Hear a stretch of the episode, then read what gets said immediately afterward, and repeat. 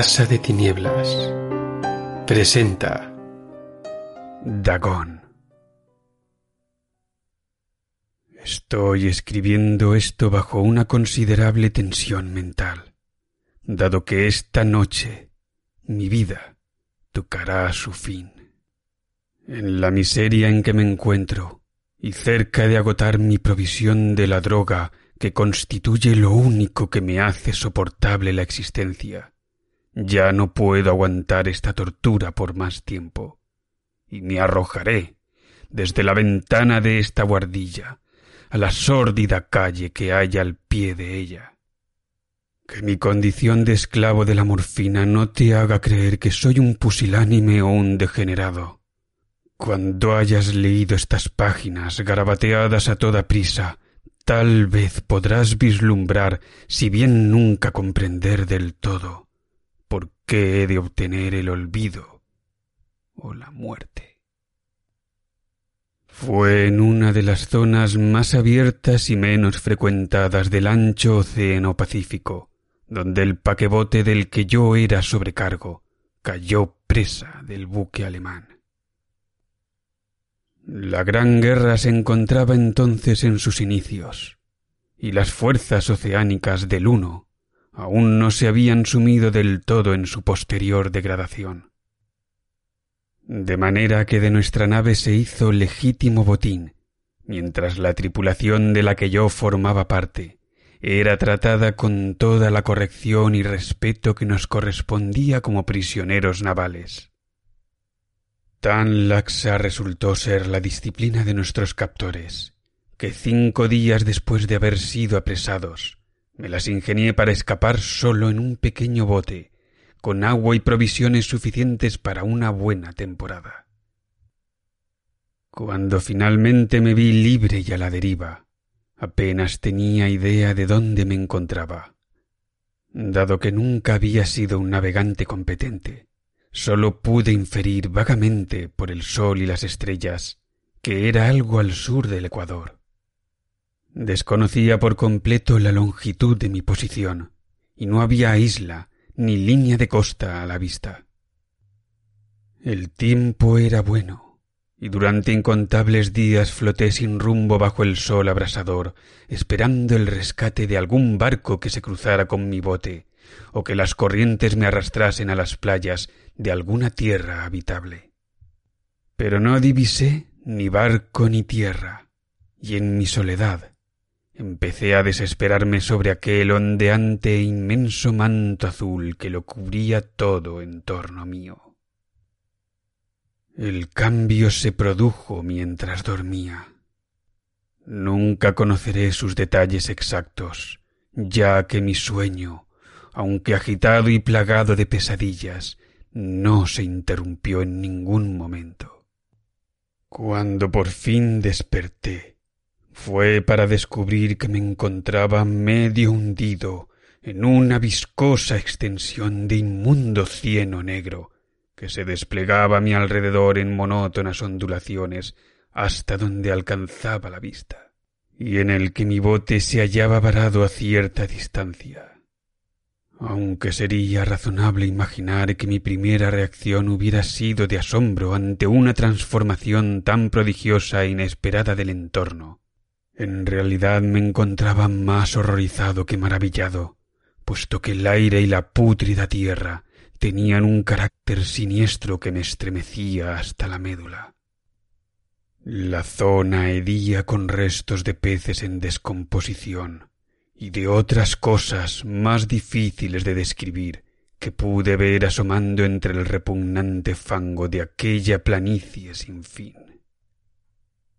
Quizá no debiera albergar la esperanza de poder transmitir con simples palabras el espanto inenarrable que es posible encontrar en un silencio absoluto y una inmensidad baldía.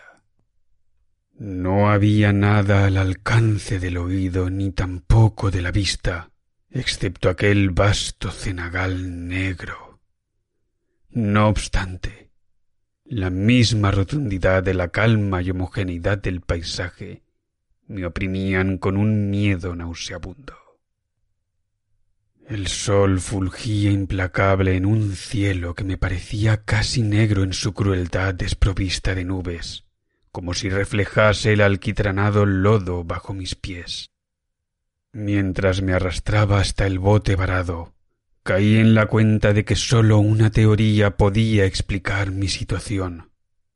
A través de algún tipo de levantamiento volcánico sin precedentes, una parte del lecho oceánico debía de haber sido proyectado hasta la superficie, exponiendo regiones que durante innumerables millones de años habían permanecido ocultas a profundidades insondables bajo el mar.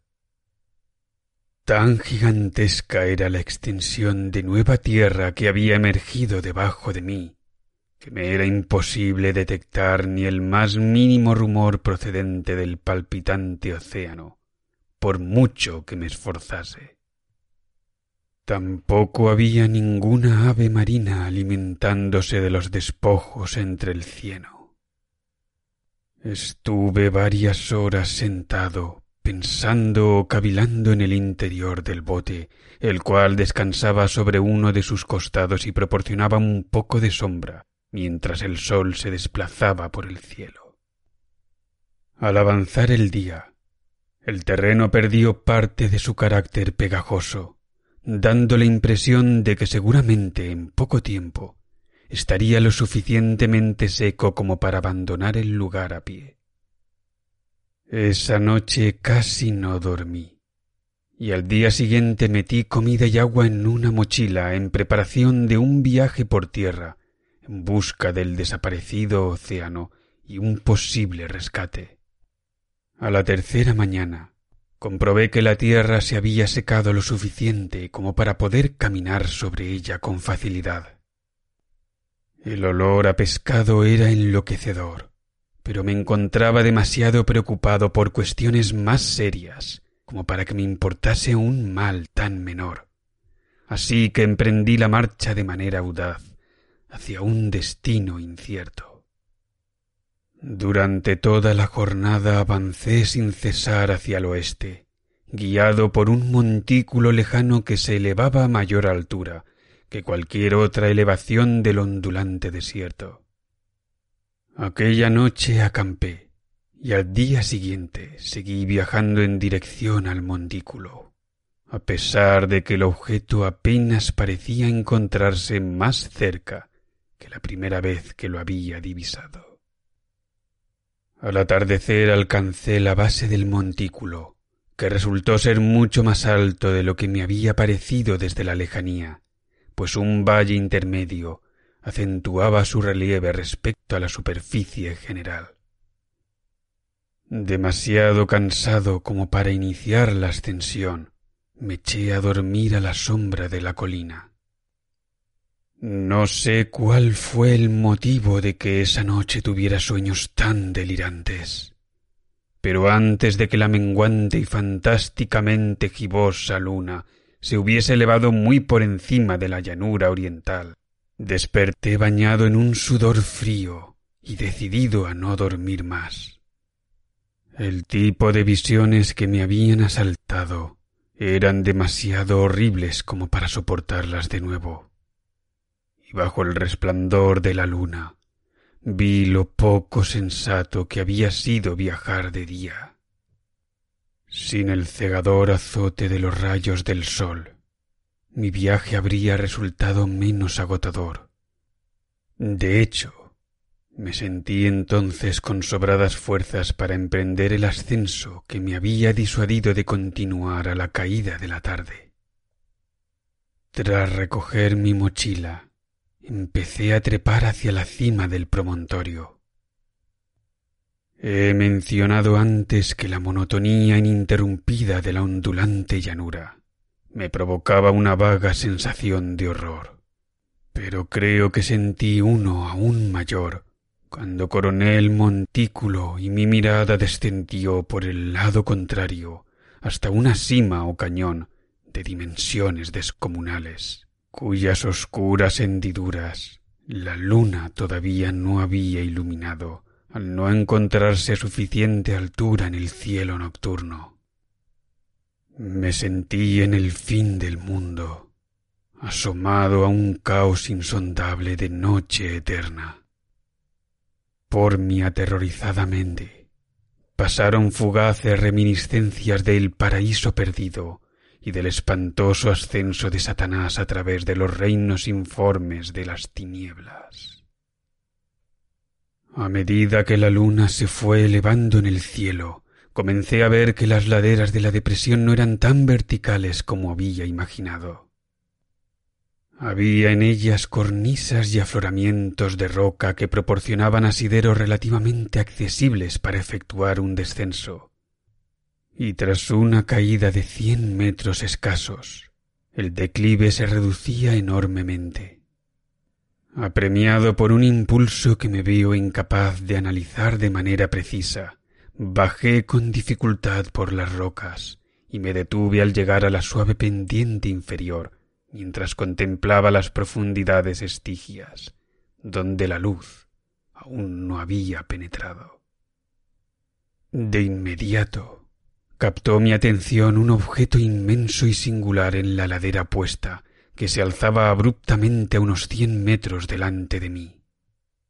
Un objeto que relucía pálidamente bajo los rayos que acababan de posarse sobre él desde la ascendente luna. No tardé en convencerme de que se trataba simplemente de una piedra gigantesca, pero fui consciente de que su contorno y situación no eran totalmente obra de la naturaleza. Un escrutinio más detenido me llenó de sensaciones que no puedo expresar, ya que pese a su enorme magnitud y su ubicación en una cima que se abría en el fondo del mar desde la primera edad del mundo, advertí sin ningún género de duda que el extraño objeto era un monolito perfectamente tallado, cuya pesada mole había conocido el trabajo y quizá la adoración de criaturas vivientes y pensantes. Aturdido y asustado, pero sintiendo aún así una cierta emoción gozosa como lo que le habría invadido a un científico o arqueólogo, escudriñé lo que me rodeaba con mayor atención. La luna, cercana ya al cenit, brillaba de forma extraña e intensa sobre las imponentes paredes de roca que circundaban el abismo y reveló entonces el hecho de que una larga masa de agua fluía en el fondo de este último, serpenteando en ambas direcciones hasta perderse de vista y casi rozando mis pies en la pendiente donde me hallaba. Al otro lado de la cima, las pequeñas ondas del agua bañaban la base del ciclópeo monolito, en cuya superficie podía ahora distinguir inscripciones y esculturas de burda manufactura. Las primeras pertenecían a algún sistema de jeroglíficos desconocidos para mí y distintos a cualquier cosa que hubiera visto jamás en los libros. Estaban compuestos en su mayor parte de estilizados símbolos acuáticos como peces, anguilas, pulpos, crustáceos, moluscos, ballenas y otros similares. Varios de los caracteres representaban de modo evidente seres marinos no descubiertos aún por el mundo moderno, pero cuyas formas en descomposición había observado en la planicie emergida. Sin embargo, eran las tallas figurativas las que más cautivado me tenían. Claramente visibles al otro lado de la barrera acuosa a causa de su enorme tamaño, había una serie de bajorrelieves cuyo contenido habría despertado la envidia de un doré. Creo que supuestamente representaban hombres, o algún tipo de hombres al menos aunque los seres aparecían retozando cual peces en las aguas de alguna gruta submarina o rindiendo homenaje en algún santuario monolítico que parecía encontrarse también bajo las olas. De sus rostros y formas no me atrevo a hablar en detalle, puesto que su mero recuerdo me hace desfallecer. Grotescos más allá de lo que un Poe o un Balwer serían capaces de imaginar. Resultaban horrendamente humanos en su contorno general. Pese a exhibir manos y pies palmeados, labios espantosamente anchos y protuberantes, ojos vidriosos y saltones, y otros rasgos menos agradables aún de recordar.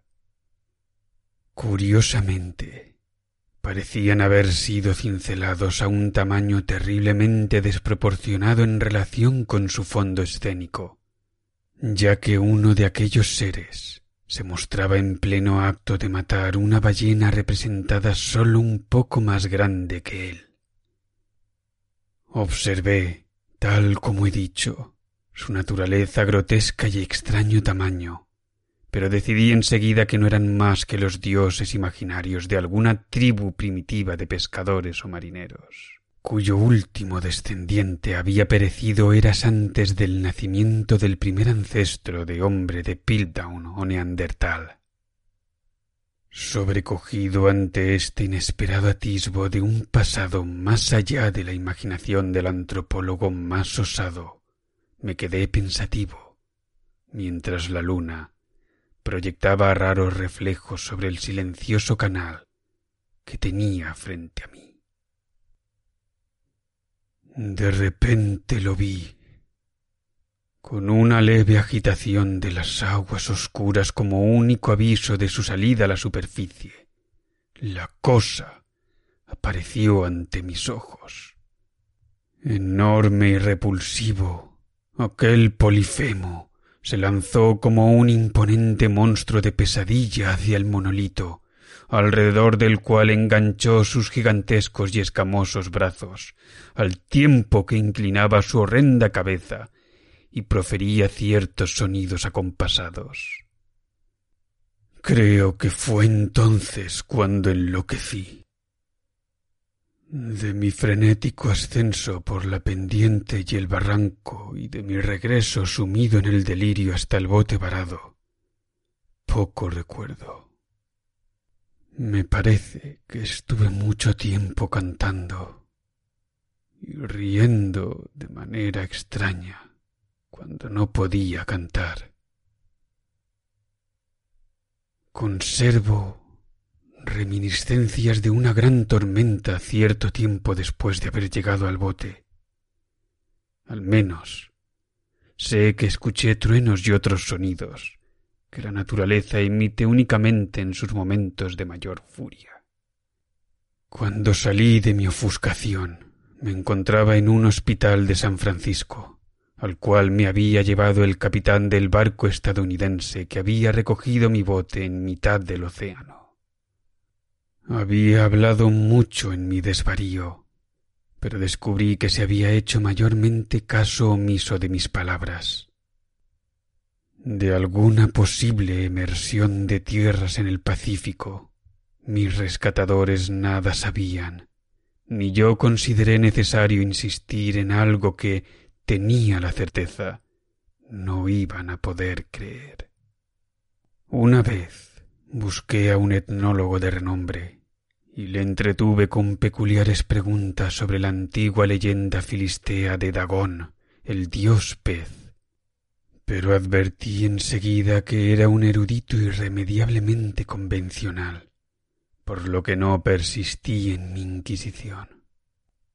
Es durante la noche sobre todo si la luna está gibosa y menguante, cuando veo aquella cosa. Probé con la morfina, pero la droga sólo ha proporcionado un alivio transitorio y me ha atrapado entre sus garras como a un esclavo desesperado.